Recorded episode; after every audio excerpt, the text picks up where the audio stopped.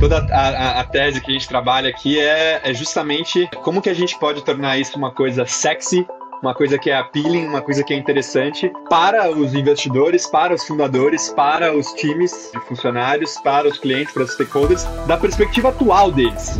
Eu quero transformar o mundo, mas na verdade, para você participar do meu projeto, você já precisa ter transformado. Ao invés de eu chegar para você e falar assim: olha, eu tô te encontrando onde você está hoje, das suas perspectivas, das suas capacidades, das suas visões, dos seus vieses, daquilo que você acredita, e eu tô encontrando você aí e tô criando um caminho para que você me encontre aqui e juntos a gente caminhe para lá, para aquele novo paradigma. A nossa capacidade de cognição complexa tem o, o meme é, de ideias, né?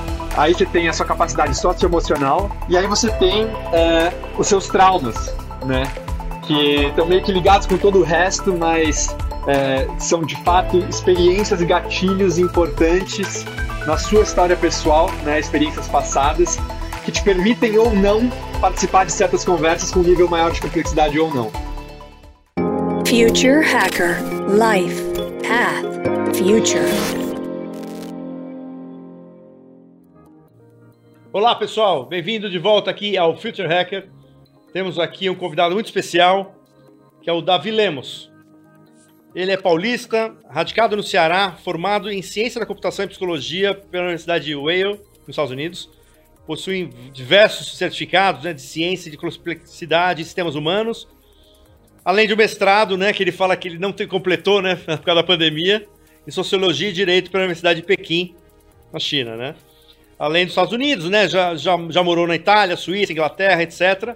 E ele atualmente ele lidera a Relab, que é um laboratório de organizações regenerativas. Ele é co-founder da Onco, que é uma, um software né, de complexo de remuneração para o futuro do trabalho e tradutor do livro Sociedade da Escuta para o português e também do ainda não publicado Metatropicalia, né? Abundância e a Revolução da Compaixão. Prazer aí novamente recebê-lo aqui, Davi. Prazer estar aqui, André. Prazer a todo mundo aí que está ouvindo a gente. Estou bem animado para o nosso papo. Legal. E primeiro um agradecimento especial para Paulo Trabucci, que, né, que foi quem nos conectou, né? Eu fui na casa dela para ela fazer uma fez um sarauzinho ali, né, com, com o Davi para ele contar um pouquinho do, do, projeto e foi muito legal. Foi aí onde a gente fez essa conexão. Então, um agradecimento especial para ela, uma future hacker também aqui dentro do nosso grupo.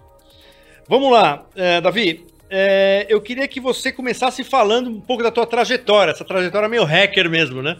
De multidisciplinar, quer dizer, né, conhecendo coisa diferente, multicultural, quer dizer, eu queria que você falasse de onde que veio essa veia aí de de experimentar o novo, diferente. E, e conta um pouquinho aí da tua, da tua trajetória. Com certeza. É, cara, acho que no começo de tudo vem de um, um lugar de filho de mãe solteira que trabalhava muito como executivo e eu ficava em casa, né, em São Paulo. Então, assim, cresci com o computador na frente de mim é, na era do começo da internet ali, então surfando muito na web, aprendi muito inglês forçado, porque tinha aquela curiosidade, queria interagir, queria ver as coisas, estava tudo em inglês na época, né, começo dos anos 2000, e, e acho que daí que vem muito essa, essa curiosidade, essa sede pelo conhecimento, essas diferentes perspectivas, é, que acho que levei comigo vida fora. Eu, como você falou, acabei indo fazer faculdade nos Estados Unidos, né? E, e fui muito porque eu não conseguia decidir que eu queria prestar de vestibular aqui no Brasil. Você tem ideia? Eu apliquei para economia, história e engenharia da, de produção.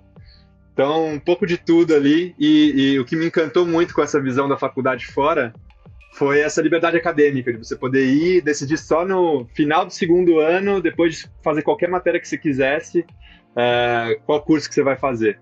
E, e, apreciei muito isso e aproveitei demais. Então, fiz aula desde, cara, literatura, antropologia, é, biologia marítima, é, culinária, até muitas aulas de programação também, ciência de dados. É, e acabei deixando, é, chegando nesse duplo diploma de psicologia com ciência da computação. Fui muito envolvido com cripto também, né, desde os primórdios ali, 2016, 2017. Eu brinco que em 2017 eu ganhei muito dinheiro com cripto e em 2018 eu perdi mais ainda. Mas aprendi demais com a, com a jornada, com a experiência. E diria que minha primeira, primeira é, experiência profissional para valer assim mesmo, sem ser estágio ou, ou, projeto, foi empreendendo, né? Então foi lá nos Estados Unidos, é, lá na estava na faculdade ainda no meu último semestre e aí 2019 o sonho do cripto assim, é, já após o colapso do mercado 2018, ficou só quem realmente acreditava na tecnologia. E aí lá dentro com outros amigos a gente começou toda semana a ter conversa, roda de conversa sobre cripto, como pode ser aplicado, surgiu essa ideia de tokenização de horas de voluntariado, né? E, e criar um sistema de moeda alternativo que tivesse lastreado não por um bem físico, mas pelo bem social que foi criado pelos membros da comunidade que estão voluntariando pelo, pelo bem da comunidade em si, né? E, e, aí desenvolvemos então esse projeto, rodamos um MVP lá, eu tranquei a faculdade para tocar isso em tempo integral. E, enfim, Uh, foi um fracasso, mas aprendi demais com, com tudo isso também, e como pô, fazer product discovery e desenvolver e MVP e testar e tentar colocar uma coisa de pé em termos dos, dos termos financeiros também, a gente queria fazer uma coisa com impacto, acabamos abrindo uma ONG e enfim, uh, depois disso foi uh, uma empresa de tokenização de crédito de carbono, que eu acabei trabalhando com eles na parte de, de marca e na comunicação, de como que a gente fala com o público jovem, como a gente fala com o público de pequenas e médias empresas né, nos Estados Unidos na época, sobre esse ângulo de corporate social responsibility, e a gente apresentava o crédito de carbono tokenizado como uma forma fácil de, de atuar né, nesse sentido. E aí, cara, é, depois fui para a China, veio pandemia, foi um, momento de soul searching, assim, do que, que eu quero fazer com a minha vida, o que está acontecendo. Foi aí que eu mergulhei de cabeça nos estudos de complexidade, de sistemas humanos, é, estudando muito Maturana, Edgar Morin, Nora Bateson, Gregory Bateson, é, esses grandes, grandes patronos aí. E aí acabei voltando para o Brasil é, para trabalhar na Camino, que é um projeto de educação baseado em complexidade. É, então eles desenvolveram toda uma pedagogia aí, um, um, produto digital também que ajuda o aprendizado das crianças com essa premissa fundamental de, um, de uma realidade complexa, de uma experiência do ser humano complexa, do que pode ser a vida por, esses, por, esses, é, por essas lentes, né, por essas premissas. É, trabalhei primeiro como Head of Culture lá, então minha, minha tarefa era desenhar um, um sistema organizacional e uma cultura organizacional baseada em complexidade, para que a experiência de complexidade dos funcionários então os permitisse levar um produto e um aprendizado lá na ponta para os nossos clientes, né, os alunos, os pais, os professores. É, acabei ao longo da jornada é, assumindo todo o time de RH lá, então pensando desde a parte mais soft, intangível de fazer coaching com os gerentes, os executivos, os funcionários lá dentro, mediação de conflito, desenvolvimento pessoal, saúde mental, é, até a parte mais hard, burocrata, de assim, e representar a empresa em processo trabalhista e fazer negociação com o sindicato e sistema de RP e DP e tudo isso. E foi uma baita jornada. E ao final disso, acho que aprendi muito um pouco das as limitações e, e os benefícios do sistema é, corporativo atual, como a gente vê, né? Então a Camino era investida por grandes fundos de investimento como Kazek, SoftBank, e, e é incrível a capacidade que esse tipo de relação de investidor com, com startup, com founder pode trazer em termos de velocidade, capacidade de execução, é, escala, mas também tem muitas limitações, né? E principalmente acho que do, do desalinhamento entre os interesses a longo prazo entre os diferentes stakeholders, né? Então, da perspectiva do investidor, especialmente o investidor institucional, ele tem certas obrigações fiduciárias, né? E então ele está alinhado a recompensa dele a certos outcomes que não necessariamente são os outcomes que vão ser os melhores para os fundadores, né? Uh, numa forma holística, né? Talvez sejam os melhores outcomes financeiros também, mas não é só sobre o dinheiro, não é só sobre a parte financeira, né? Então, uh, e quem dirá, então, os funcionários ou os clientes, né, quem está lá na ponta recebendo o produto, sendo impactado, e num projeto de educação, uma coisa muito fundamental né, na vida das pessoas, que, que a gente tem que ser, ser, ser, se levar com seriedade. E, e aí foi dessa experiência que sai, surgiu, então, a ideia do Relab, de, de pesquisar quais são esses sistemas alternativos, né, que, que buscam reimaginar e reinventar é, não só o desenho organizacional, ou seja, as estruturas e as, as práticas de gestão, mas no nível mais fundamental, quais são os acordos da camada base, né, a camada jurídica. Então, quem tem direito ao quê? Como é a governança? Como os direitos estão separados? É, quais são os processos de resolução de conflito? E então o laboratório tem olhado muito para esse olhar de reimaginar a, a, fundação mesmo das organizações, né? Então é, sistemas de governança, sistemas de investimento, sistemas jurídicos e corporativos, para que então possa dar uma, uma, uma base sólida para o que muita gente fala, né? ah, Teal Organizations, ou todo o movimento que veio aí do Reinventando as Organizações, o livro do Lalu lá, é, muita gente fala do negócio das DAOs, só que tudo isso a gente acha que tem que estar ancorado numa base sólida, senão, né, é, é, o, é o, pesadelo de todo consultor de, de, de, transformação organizacional. Você vai lá, faz o mega projeto e tal, não sei o quê, e aí dá na, na, mão do investidor que fala, não vou assinar e acabou tudo, né? Então a gente falou assim, cara, vamos evitar isso e trabalhar na, na base. E, e, dessa jornada em paralelo com isso, né, depois de, é, de fundar o Relab, acabei conhecendo meu sócio, Sasha, que é alemão, mas radicado no Brasil, então mora em Paraty, um cara muito gente boa. É, e ele, ele foi o fundador original da Onco, né, é, com essa ideia de ser uma, uma solução de, de tokenização de cap table, né? Então, tanto eu quanto ele, a gente vem dessa, desse background de Web3, de cripto, blockchain. E eu conheci ele uh, no final do ano passado, quando ele já tinha percebido que, assim, o Web3 é maravilhoso, mas a tecnologia ainda é muito ruim em termos de experiência de usuário, né? Quando a gente pensa em massificação e adoção para as massas. E do nosso encontro, enfim, depois de trabalhar muito juntos, por projetos, explorar, conversar, ele me chamou para ser co-founder dele. É, com essa visão de como que a gente traz a tecnologia blockchain, ou traz a, os valores Web3 sem usar tecnologia blockchain, né? usando tecnologia Web 2. Então, usando design jurídico de contratos, usando automatização de contratos, usando embedded finance, open finance, né? Aqui no Brasil a gente tem um ecossistema muito desenvolvido globalmente, né? De com o Pix, com todo o trabalho que o Banco Central vem, vem, vem fazendo no laboratório de inovação lá, com os standards de Open Finance. Então a gente usa tudo isso para poder oferecer uma experiência, um produto no final para o nosso usuário que é de mais descentralização, de mais colaboração, de mais transparência, de mais shared ownership, só que usando essas outras ferramentas que não estão né, é, reféns à fricção de usuários, você tem que ter uma carteira e 12 palavras que você escreve num guardanapo, aí guarda no cofre, dá metade para sua mãe. É, então, ao invés da gente fazer isso, vamos focar na experiência do usuário, e é isso que a gente oferece com a Onco, então, então principalmente voltado para freelancers, coletivos que querem trabalhar por projeto, que querem trabalhar é, tokenizando equity também, mas com outras ferramentas, ou é, trazendo liquidez para receita futura, para lucros futuros e para engajar a comunidade de uma forma mais é, baseada nos valores Web3. Então, long story short, é, acho que é isso e, e, como chegamos até aqui. Muito bom. Já tem muito tema aqui, cara. Já puxou muito tema aqui para a gente levantar. Eu queria começar pelo o Relab, né?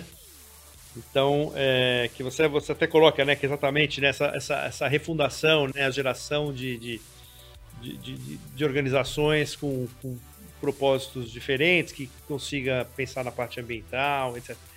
Mas assim, mexendo nesse alicerce do, do, do negócio, como é que, assim, se você.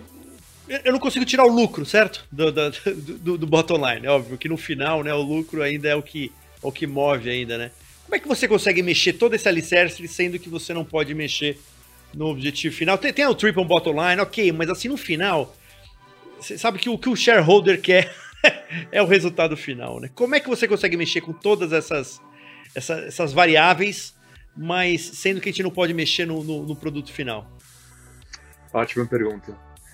Eu acho que é, a resposta está na sua pergunta, em como nas palavras que você usou. Então você falou shareholder, né?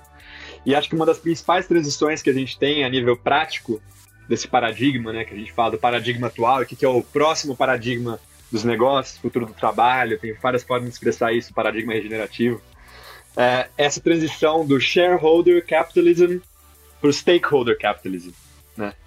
Então, o shareholder é quem holds a share, quem tem uma ação da empresa, né, a, a, a, modo legal. O stakeholder é qualquer pessoa que tem um stake na empresa. O que, que significa ter um stake? Né? Ou eu estou investindo alguma forma de capital, né?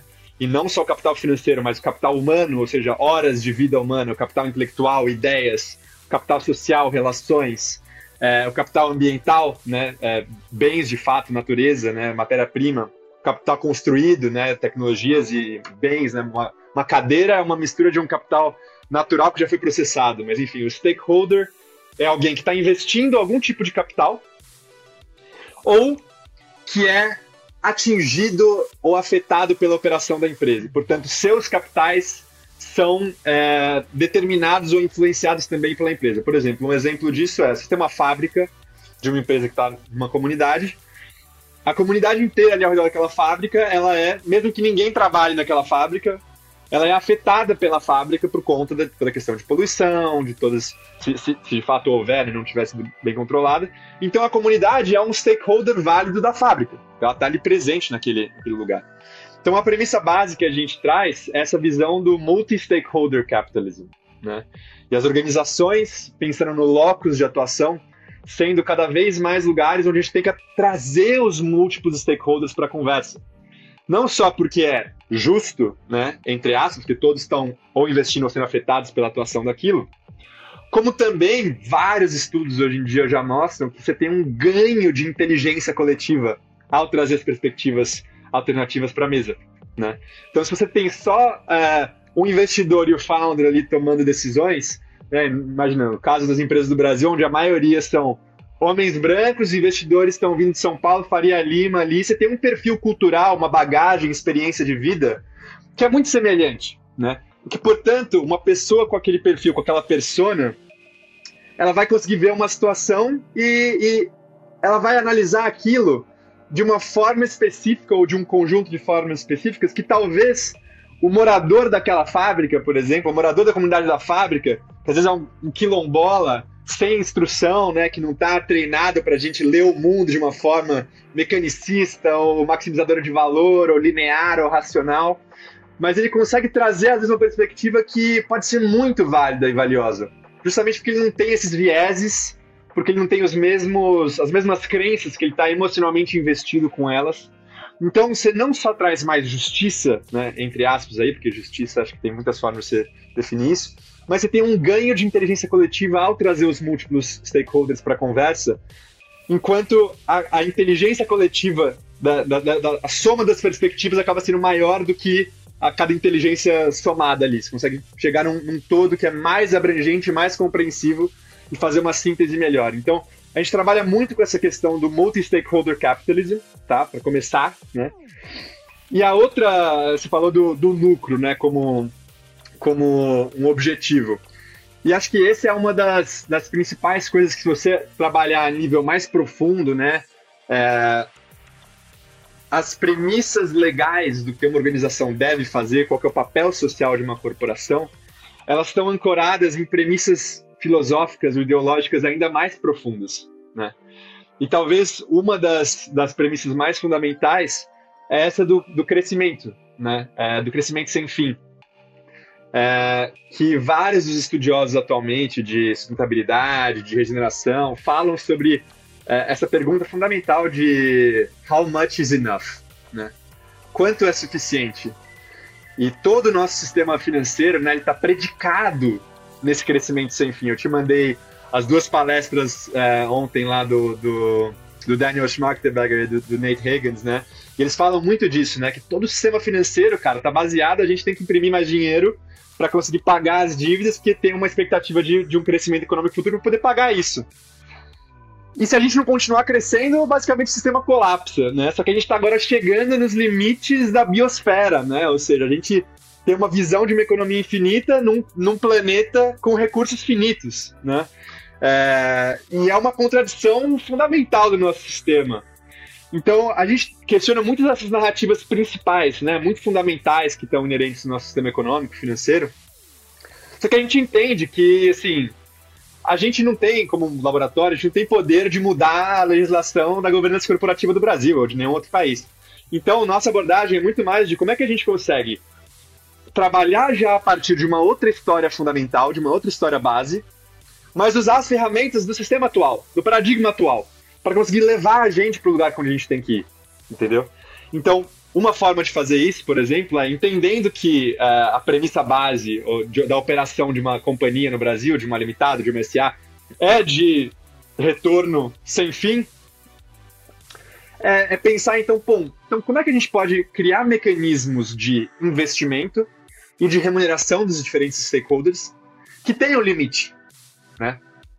E aí o, o principal modelo que a gente está trabalhando hoje em dia, que chama Prisma, ele foi inspirado no, no modelo de investimento da, da Microsoft na OpenAI, né, a criadora do ChatGPT, que não sei se você conhece ou, ou, ou, ou já ouviu falar, mas a OpenAI era uma non-profit, né? E, e eles estavam tendo muitos problemas para desenvolver a pesquisa deles em modelos de, de inteligência artificial por conta dos custos absurdos, né, de servidor, de rodar é, essas LLMs e tudo isso, que estão na casa dos milhões de dólares, né? E o que eles fizeram basicamente foi desenhar um sistema híbrido entre non-profit e for-profit, que está baseado num teto de retorno de investimento né, para os financiadores. Então eles, eles combinaram ali um múltiplo de retorno com a Microsoft. A Microsoft colocou lá um dinheiro, imagina, um milhão de dólares. Se o teto ou se o múltiplo de retorno for 10 vezes, a OpenAI vai pagar 10 milhões de volta para a Microsoft e depois que pagar esse dinheiro, a Microsoft não tem mais nenhum claim. Né? Não tem mais direito a receber nenhum lucro infinito e perpetuidade da organização. Então a gente trabalha com, um, inspirado nisso, mas trazendo essa visão do multi-stakeholder, multi né? Então, como que você remunera os vários stakeholders, né? não só os investidores, mas também os fundadores, também os funcionários, também possivelmente fornecedores, clientes, outros stakeholders que você vai colocar no, no seu modelo, na sua organização, de uma forma que tenha um teto né, da remuneração de cada um deles. Então, no caso dos investidores, por exemplo, a gente trabalha com um contrato de mútuo com um múltiplo fixo de retorno. Né? Então, você imagina, é um contrato de empréstimo, o cara coloca um milhão está lá descrito nas cláusulas que a partir do momento que assina aquele contrato, seu múltiplo de retorno é 10 vezes, aquele, a, o, o, o mutuário já, já tem que pagar 10 vezes o valor para o mutuante. Se ele tiver que pagar no mesmo dia, ele tem que pagar 10 vezes. Só que ele tem um prazo muito extenso para fazer esse pagamento. Então a gente trabalha hackeando um pouco nesse, nesse, nessa direção o sistema e as premissas de como as organizações estão ancoradas nas leis de governança corporativa atual.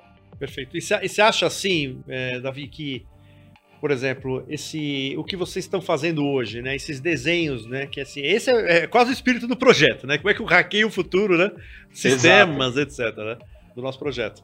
Mas assim, quando você acha que um projeto desse poderia estar mais em prática, assim que eu digo, não, não apenas em dois lugares, efetivamente, você acha que é, um, é uma geração para mudar esse, esse, esse, esse conceito ou não? Você acha que é uma coisa que dá para ser feita no, no médio prazo, no curto prazo? Qual é a tua perspectiva para isso?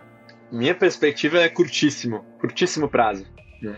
Toda a, a, a, tese que a gente trabalha aqui é, é justamente é, como que a gente pode tornar isso uma coisa sexy, uma coisa que é appealing, uma coisa que é interessante para os investidores, para os fundadores, para os times né, de, de funcionários, para os clientes, para os stakeholders, da perspectiva atual deles. Né? Porque isso é uma coisa que me incomodava muito no, no, no nesse, cenário de, de investimento de impacto regenerativo atual, que é assim, cara, ah, não, o cara tem que aceitar isso, tem que passar por esse processo de transformação pessoal, tem que passar por essa coisa de entendimento de complexidade, esse caminho cognitivo aqui, socioemocional. E se você não, não, não, não conseguir cumprir esse, esse, esse, esse critério, você não pode participar, né?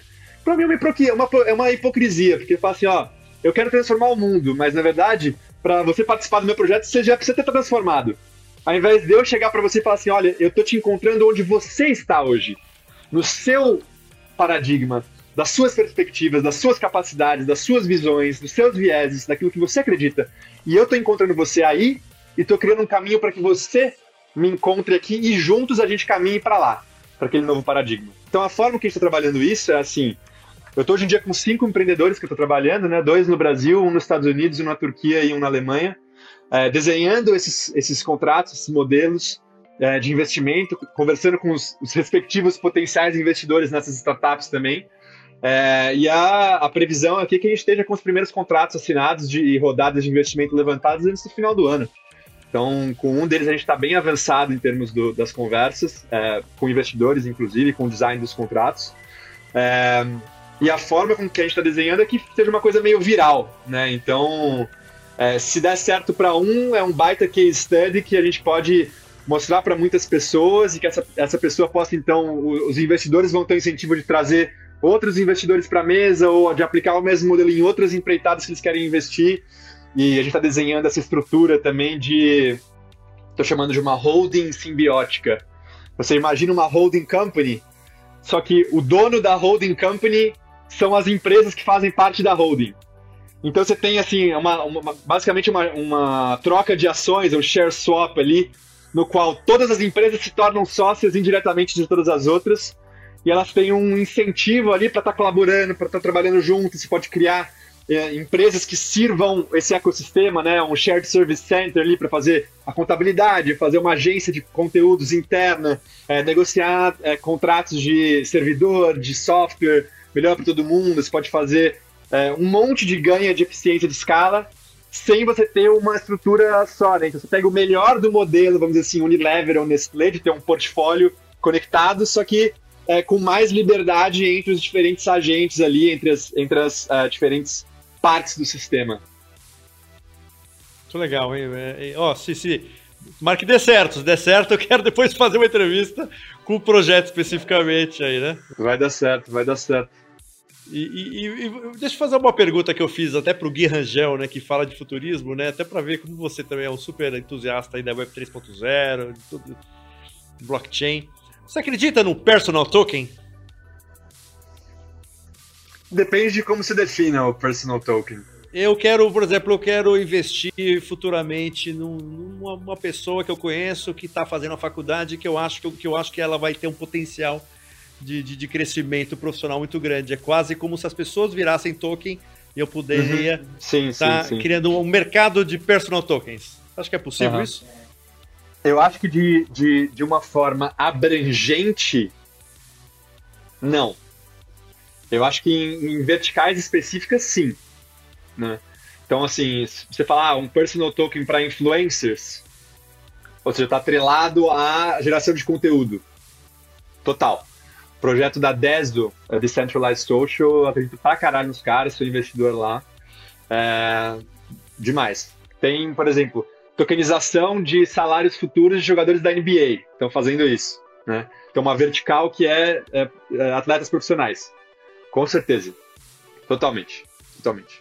É, agora, um modo abrangente, assim, o cara tá lá na faculdade, não sei o que o cara vai ser.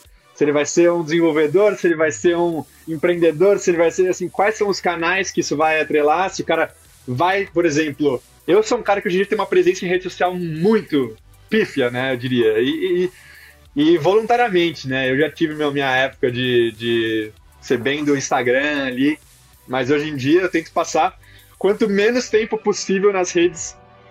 Entro só no Twitter, LinkedIn ali, com hora marcada ali, ó. Meia hora aqui, meia hora lá, não mais de uma hora por dia.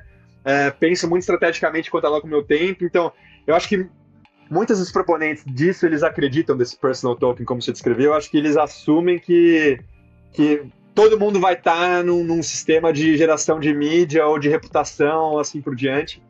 E, e, e, eu sou menos crente disso. Acho que a gente vai cada vez mais ver pessoas que estão querendo step out assim, desses sistemas, né? Dependendo de como eles estiverem organizados. Então, acho que não. De forma abrangente, não. Mas as verticais, sim. Perfeito. Vamos lá, Davi. Eu queria entrar num, um pouco da, da Onco, né?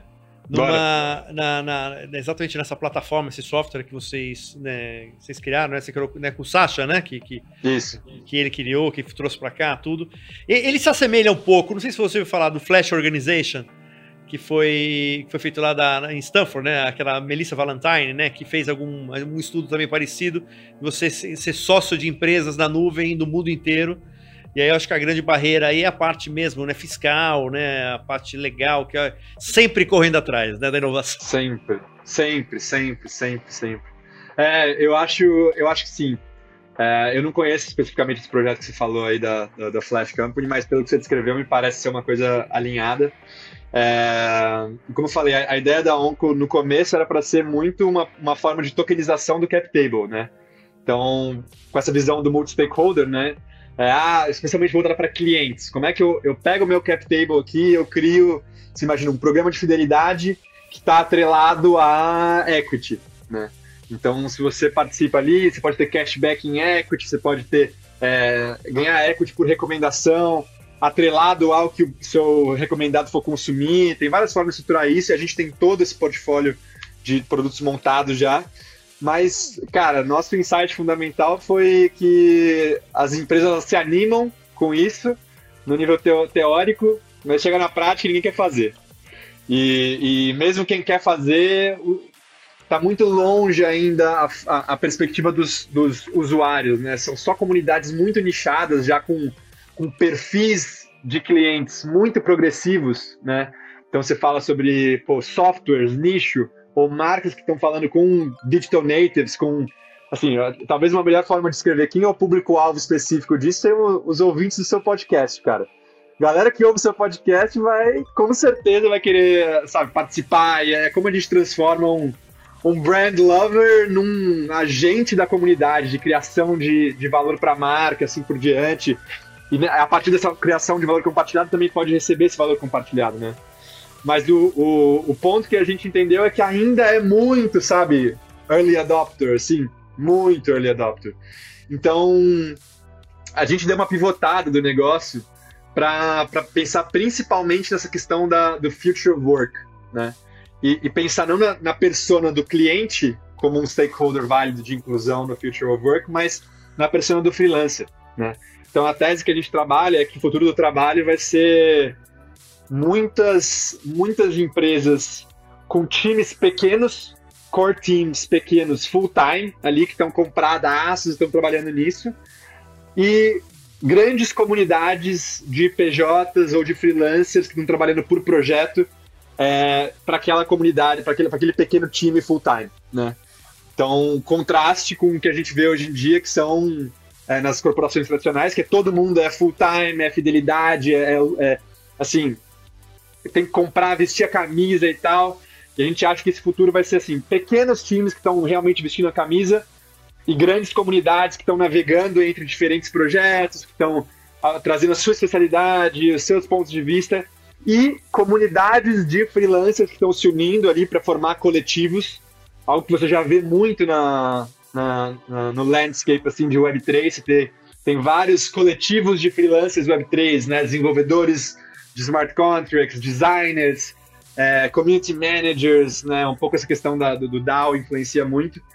E o que a gente está criando, que a gente já está oferecendo, na verdade, é um, um software para essas comunidades, né? Tanto esses pequenos times formarem essas comunidades de freelancers ao seu redor, quanto para esses, coletivos de freelancers se organizarem.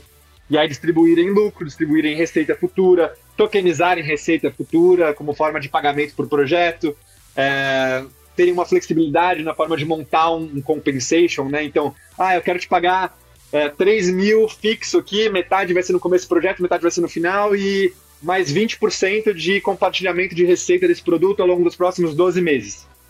Então, assim, como é que você começa uma conversa dessa? Então, a gente montou todo um software que com uma, uma interface de usuário super simples e intuitiva de conseguir fazer essas propostas para PJs, para você dividir isso com o seu, com o seu coletivo de PJs é, e montar etapas de, de fidelidade na sua, na, no seu desenvolvimento da comunidade. Então a gente criou esse negócio que chama Membership Journeys, né? Então você cria o seu sistema de pontos e aí à medida que você vai distribuindo os pontos para os membros da comunidade, eles vão progredindo nessa jornada de membresia e quanto maior a jornada, melhores benefícios eles têm, né? Então você pode falar, ó, Nesse nível aqui, você pode participar de certas decisões, aqui você pode acessar certos conteúdos, e nesse último aqui você vai participar, a gente vai dividir 5% do nosso lucro né, todo ano com os membros desse último patamar de fidelidade aqui, proporcional ao número de pontos que você tem. Né? Então a gente criou toda essa infraestrutura, fazendo toda a automatização de contratos, né? então a gente tem todos os templates jurídicos no Brasil e na Europa, que são as duas jurisdições que a gente trabalha hoje em dia,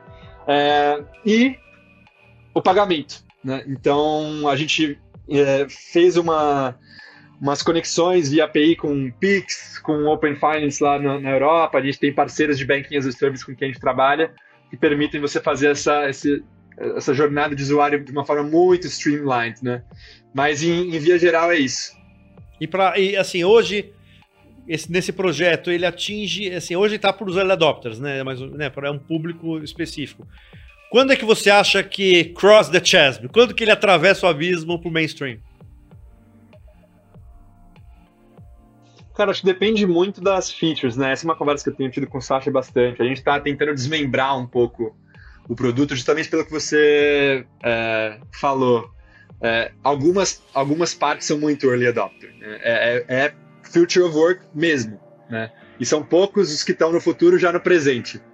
É, mas tem outras partes que tem uma tração tremenda, né? Então, por exemplo, a feature que a gente vê que hoje em dia tem mais tração é a automatização de cobrança de invoice, nota fiscal. É, a gente tem uma AI que a gente desenvolveu que faz uma leitura automática de tudo, cobrança automática de notas fiscais, é, reminders, verificação disso e já gera, né, por exemplo, o QR Code Pix para o pagamento de vários filas ao mesmo tempo. Né? Então a gente está desmembrando o produto para que isso que é uma coisa que já tem tração hoje, mesmo se fosse for uma agência, por exemplo, de publicidade, trabalha com vários PJs, é, isso já agrega valor hoje para o seu fluxo de, de contabilidade financeiro, né? É, e você nem tem que pensar nessa questão de, pô, tokenização de receita futura, journey, membership journey, tudo isso. É, a gente está tentando fazer um pouco de, de quebra, assim, da nossa oferta. É, e muito a gente entendeu que para você conseguir ajudar os clientes a chegarem nesse future of work mais rápido, é, precisa de muita hand-holding, assim, do nosso lado. Então, a gente está oferecendo muitos projetos de consultoria mesmo, né? Para times que querem assim, pô, eu quero desenvolver um sistema de incentivo, eu quero desenvolver um service design aqui para minha comunidade. Então, a gente faz esse trabalho de service design, de system design, de incentive design, que muitas vezes leva, mas algumas vezes não leva ao uso do nosso software. Porque às vezes chega num ponto que você vai falar assim, bom, beleza, realmente não estamos pronto, né? acho que ainda vai demorar mais uma ou duas voltas no parafuso aqui da nossa organização para chegar num lugar que a gente está pronto para usar isso. Mas então, respondendo a sua pergunta, acho que algumas partes já são utilizáveis e outras. Eu imagino que, cara, quando, quando esse future work vai se materializar, sempre é uma coisa gradual, né? A menos que a gente tenha outra pandemia, que acho que ninguém quer que isso aconteça. É, eu chuto aí uns 5 anos até a gente chegar num lugar de, de uma, uma adoção mais massiva dessas, dessas práticas. Acho que não é nem nas práticas, mas é na mentalidade, né? Perfeito, perfeito. Vamos lá, quero dar um pulo agora para o livro né, para o livro que você traduziu, né, e o, e o outro que está em vias de tradução. Então eu queria que você contasse um pouco aí dos dois para mim. Claro. Então, eu li o, o original, né, é um livro escrito por um sueco e um dinamarquês, chama The Listening Society. E eu li ele em 2021 e assim, foi um, uma experiência religiosa, eu ouso dizer. É, eu assim, leio demais, né? Leio, leio muita coisa e, e já falei que eu tava eu tinha passado por essa jornada de estudo de complexidade e eu sentia falta de alguém que pudesse, ou alguma voz que pudesse tangibilizar isso de uma forma concreta, né? Esse, esse now what, né? Beleza, o mundo é complexo e agora? O que a gente faz com tudo isso? E acho que a, a, a, o ponto mais importante do livro é a conexão de, beleza, o mundo é complexo, portanto, a forma que a gente tem que pensar em lidar com essa complexidade é em como os seres humanos lidam com complexidade e processam sistemas complexos, que está intimamente ligada com a sua psicologia. Né? Então, o livro, se você pensar, metade dele é um livro de filosofia, é, sociologia é, e uma visão de uma teoria de uma sociedade baseada em complexidade, e a outra metade é pura psicologia cognitiva, psicologia de desenvolvimento adulto. É... E ele fala isso, né? Então, como que a gente cria condições para a nossa sociedade poder ser mais complexa? Ah, então a gente tem que entender a psique humana e quais são os fatores que afetam a nossa capacidade a nível individual e a nível social de lidar com complexidade. Então, alguns dos fatores que ele, que ele menciona no livro, né, são é, a nossa capacidade de cognição complexa, né, e aí tem esse MHC Index, que ele usa como uma, uma escala para falar disso tem o, o meme é, de ideias, né? Então, para quem estuda é, teoria integral, o trabalho do Ken Wilber, né? Fala sobre as diferentes cores, né? O laranja, o vermelho, o teal, né? Então, você pode dizer que é um, é um conjunto de premissas de realidade ontológico, né? Aí você tem a sua capacidade socioemocional, que é de regular seus próprios instintos, emoções e identificar eles e lidar e mediar o do outro, tá ligado? Com questão de comunicação e, e, e, e autorregulação, controle da mente. E aí você tem é, os seus traumas, né? Que estão meio que ligados com todo o resto, mas é, são de fato experiências e gatilhos importantes na sua história pessoal, né? Experiências passadas que te permitem ou não participar de certas conversas com um nível maior de complexidade ou não. Né? Na base de tudo, uma das grandes coisas é o fator principal que impede alguém de pensar de forma complexa é o medo. Né? Então, a maior coisa que a gente pode fazer para aumentar a capacidade de pensamento complexo de alguém é aumentar a segurança psicológica. Né? Então, quando você aplica isso, por exemplo, ao, ao, ao, mundo das organizações, você pensa em quais são mecanismos que eu trago segurança psicológica para os funcionários, por exemplo, através de mecanismos claros, objetivos, abertos de demissão, de contratação, de aumento de salário, de bonificação, né? Que através disso, se você consegue montar um arcabouço transparente, justo, você aumenta a segurança psicológica das pessoas, que aumenta a capacidade de pensamento complexo, né? É, então, o livro fala muito sobre isso com um viés mais político, né? E eu falo muito com o Daniel, que é um dos autores do livro, sobre isso, né? Como eles deram esse olhar político para a coisa toda, porque lá na, na, nos países nórdicos, né, o principal lugar, o locus de segurança psicológica das pessoas é o Estado. É o estado de bem-estar social que garante que se você for demitido, você vai ter meses e meses de salário extremamente generoso que o governo vai te pagar e a saúde pública funciona, não tem corrupção, a, a polícia, eh, você pode depender dela, a educação dos seus filhos está paga, assim por diante. E aqui no Brasil, por exemplo, a gente não tem essa garantia do governo, né? Governo, em várias partes, é um, é um fator de insegurança psicológica para as pessoas, dependendo de, de onde você mora e de, de como você experiencia aí. É, então, aqui é, é a questão econômica, né? São duas coisas. É a questão econômica e então o trabalho, o locus da, da, da organização como fonte de, é, é, de renda e a renda como fonte de segurança e as relações, né? Então você vê isso muito, tem vários é, antropólogos, sociólogos no Brasil que trabalham com, estudando as, as favelas e que mostram que a força da comunidade, das relações que um tem com o outro, é extremamente potente em trazer é, de fato, segurança alimentar, segurança psicológica, segurança de saúde, aumenta a sua, expectativa de vida, por exemplo, a qualidade das relações que você tem. Então. Ou seja, o que é do governo ali, o que você falou, né, lá nos nórdicos, aqui teoricamente vira a força da comunidade, né? Do, do... As, as, duas coisas, a força das suas relações. As suas né? relações e, e, a segurança é, monetária. Né? Financeira, exatamente, exatamente. E é por isso que aqui no Brasil o olhar que a gente está dando para isso, né? é o trabalho do Relab, né, que a gente está chamando do, do, metamodernismo econômico, né, é, e não o metamodernismo político, que é o trabalho que eles estão tendo lá nos nórdicos com o Listening Society, né. Então, nem expliquei o que é o metamodernismo, mas é toda essa visão política de uma sociedade futura, né, baseada na compreensão profunda do que significa o bem-estar e das capacidades da psicologia humana. Então, isso é a sociedade metamoderna, que vem depois da sociedade moderna que a, que a gente vive e que é meta, né? ela é mais abrangente, ou seja, ela integra o pensamento moderno, pensamento pós-moderno e o pensamento tradicional, se você pensar nas, nas sociedades que são fundamentalistas religiosas, né? que, que tem suas, suas desvantagens, vamos dizer assim, versus uma sociedade moderna pós-moderna, mas também tem suas vantagens em termos do, da capacidade de coordenação, por exemplo, né, de uma sociedade fundamentalista é muito maior do que de uma sociedade é, pós-moderna, né? Você imagina que foi o movimento estudantil 68 lá, o Foucault, é, uma, um pouco mais anárquico, anarcocapitalismo do que, do que a, a coordenação que um, um sistema top-down de, de, ideologia e imposição consegue fazer. Entendi. Ô, Davi, eu, eu, eu, ia até te perguntar, e a China nisso? Ela fica, ela tá onde nesse, nessa, nessa seara aí, cara? Ah, cara, acho que se a gente for falar de China, tem que, tem que fazer um podcast inteiro sobre isso. É, a China acho que é um bicho à parte, assim, cara, porque. É um paradoxo ali, né? É, é, é, é, um, é um desenvolvimento ao mesmo tempo com uma. É uma, quase uma ditadura, China, é muito louco. Assim. Eu, eu, brinco falando que a gente tem que fazer um, um podcast inteiro sobre isso, porque é, depende da perspectiva que você olha, né? depende das dimensões que você está considerando. É, então, se você olha só pela lente financeira, por exemplo, a China é uma coisa.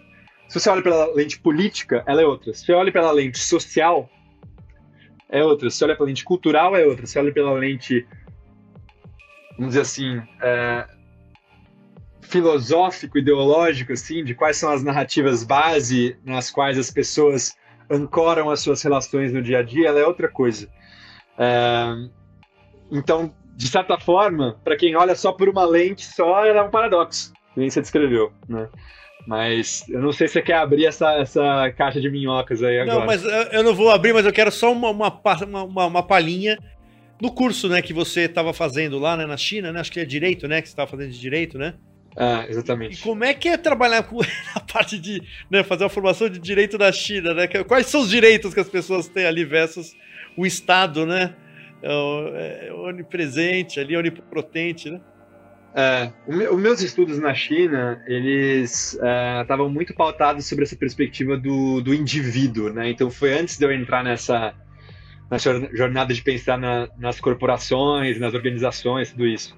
Eu estava muito interessado em quais são as bases de consideração, né, é, do indivíduo. O que, que significa o valor da vida humana a nível individual? seus direitos, as responsabilidades, é, e principalmente na relação disso com o mundo tecnológico. Né? Então, muito do meu trabalho ali, da minha pesquisa, foi é, com relação ao vício em tecnologia e a relação que o Estado tinha em permitir ou não permitir isso, dado essa essa, esse interesse dúbio que o Estado tem de, ao mesmo tempo, e o dever né, que ele tem supostamente de proteger os interesses e o bem-estar do indivíduo, que é uma coisa que o Estado chinês se propõe a fazer abertamente, e ao mesmo tempo os interesses e o bem-estar do Estado chinês de proteger o coletivo, né? Então essa dualidade entre o individualismo e o coletivismo na China e como isso se aplica à questão dos direitos de privacidade e de bem-estar do, do, do indivíduo chinês na no consumo de, de, dados, no consumo de, de mídia, né? Porque você tem uma epidemia, você pode falar, de, de vício em tecnologia na China, né? É, muito trabalho ali que estava tava, uh, fazendo na pesquisa era, era, baseado nesse insight, assim, eu, quando estava morando em Xangai, várias vezes eu pegava o metrô para ir pro centro da cidade e, cara, eu era o único no vagão inteiro que não tava olhando pro celular único. Eu olhava para todo lado, assim, cara, não tinha ninguém que não tava com o celular na cara. Tanto que a expressão que eles têm na, na China para viciado em tecnologia é, é o pescoço para baixo. O cara tá com o pescoço para baixo porque ele só anda assim olhando pra tela para baixo. Então, e isso obviamente está relacionado assim com a questão econômica, né? Você fala assim, ó, obviamente a China quer ajudar as grandes, as big techs de tecnologia lá, e por isso eles não vão ter uma imposição sobre ah, qual que é o limite de uso ou é, políticas de, de consumo saudável de mídias, etc. Mas ao mesmo tempo você viu o que aconteceu ano passado, que eles começaram a de fato limitar uh, o, as horas de videogame por semana para jovens, né? Então as empresas agora hoje em dia na China, os produtores de, de videogame, elas são liable judicialmente para que os usuários, se eles são menores de idade, não possam jogar mais do que duas horas por semana. Então, tipo, é um paradoxo mesmo, cara. Porque, assim, de várias formas, assim, que os caras vão fazer isso, não vão fazer isso. Mas isso é uma ótima decisão financeira, isso é uma péssima decisão política, ou isso é uma péssima decisão é, política e uma ótima decisão financeira. Então, assim, eles, por exemplo, baniram também ano passado todo o sistema de, de tutors privados, né? De, imagina, a gente tem o, o Kumon aqui no Brasil, reforço, né? Pago. É, baniram, é ilegal hoje em dia. Você não pode mais ter um tutor privado para o seu filho. Porque o que estava acontecendo era nessa toada de competição, competição, competição. Os pais estavam colocando os filhos para estudar 14 horas por dia, né? Ia para escola, saía, ia para tutor, tutoragem e ficava lá sem fim, porque é uma competição ferrenha pelas poucas vagas que estão disponíveis nas melhores universidades. Lá é, é tipo, só tem o Enem, você não pode ter nenhum tipo de exame para entrar nas faculdades. Então, assim, eu pessoalmente, depois de estudar muito, e, e sabe aquela. Muita gente se perguntando sobre, por exemplo, Donald Trump, se o cara tá jogando. Se o cara é um ignorante ou se ele tá no xadrez 4D ali, sabe? Muitas ordens de magnitude, de complexidade, de estratégia mais, mais para cima. Cara, eu me perguntei a mesma coisa sobre o Xi Jinping, sobre o trabalho, assim, as decisões políticas do governo chinês.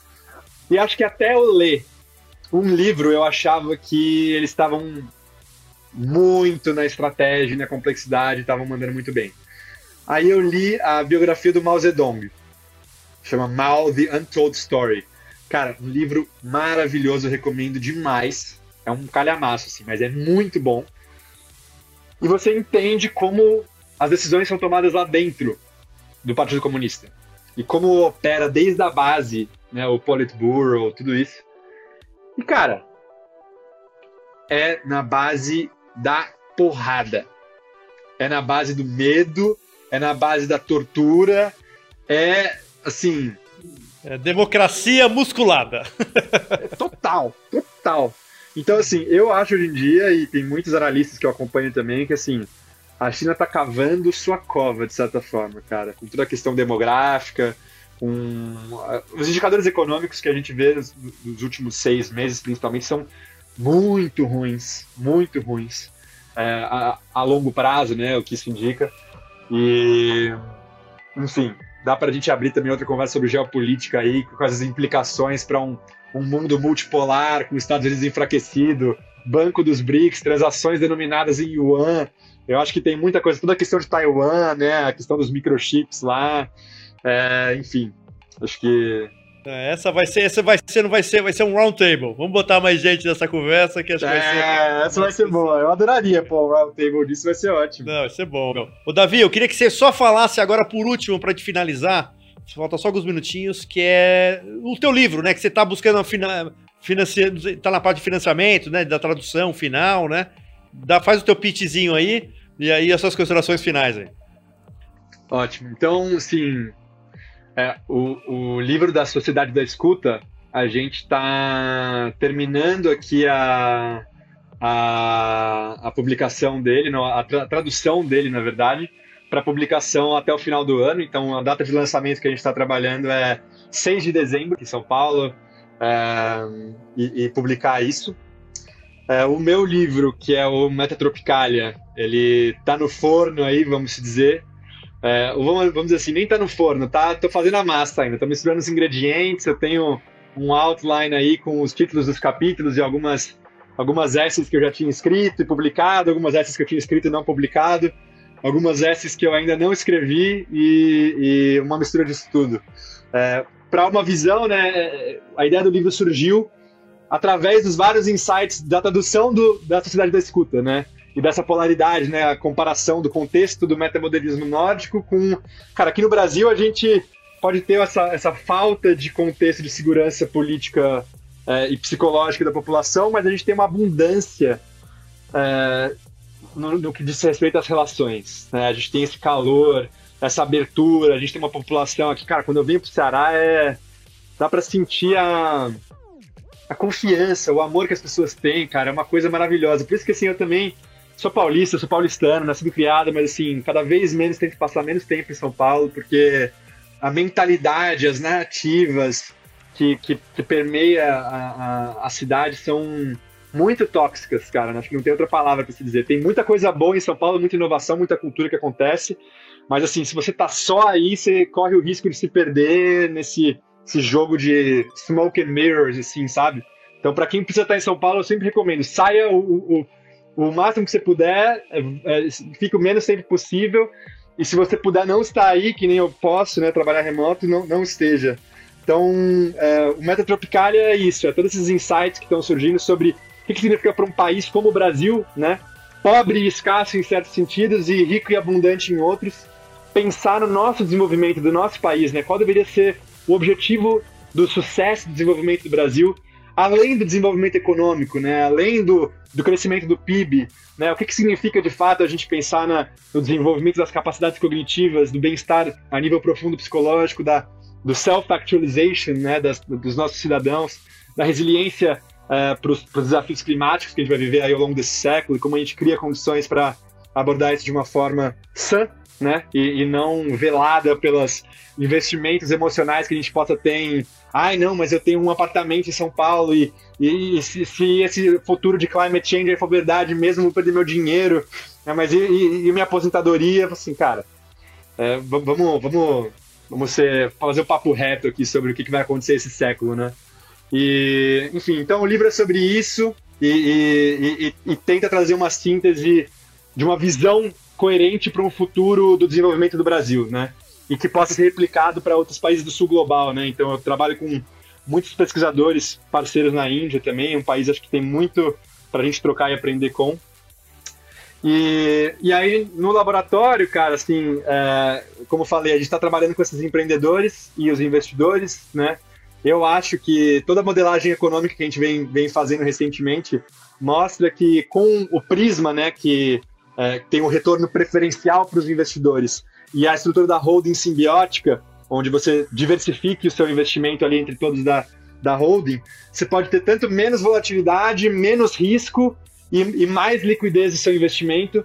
Portanto, pode ser uma coisa realmente que é, mude o jogo, mude o paradigma de investimentos é, nem só de investimento de impacto, né? Mesmo que você for um investidor 100% ganancioso, vamos dizer assim, que quer maximizar o retorno mesmo, a modelagem econômica que a gente está fazendo mostra que investir numa empresa com um modelo Prisma de preferência de retorno, com uma holding simbiótica, né, reduz seu risco, é, aumenta sua resiliência do seu investimento e te traz mais liquidez e, portanto, é uma melhor estratégia de investimento.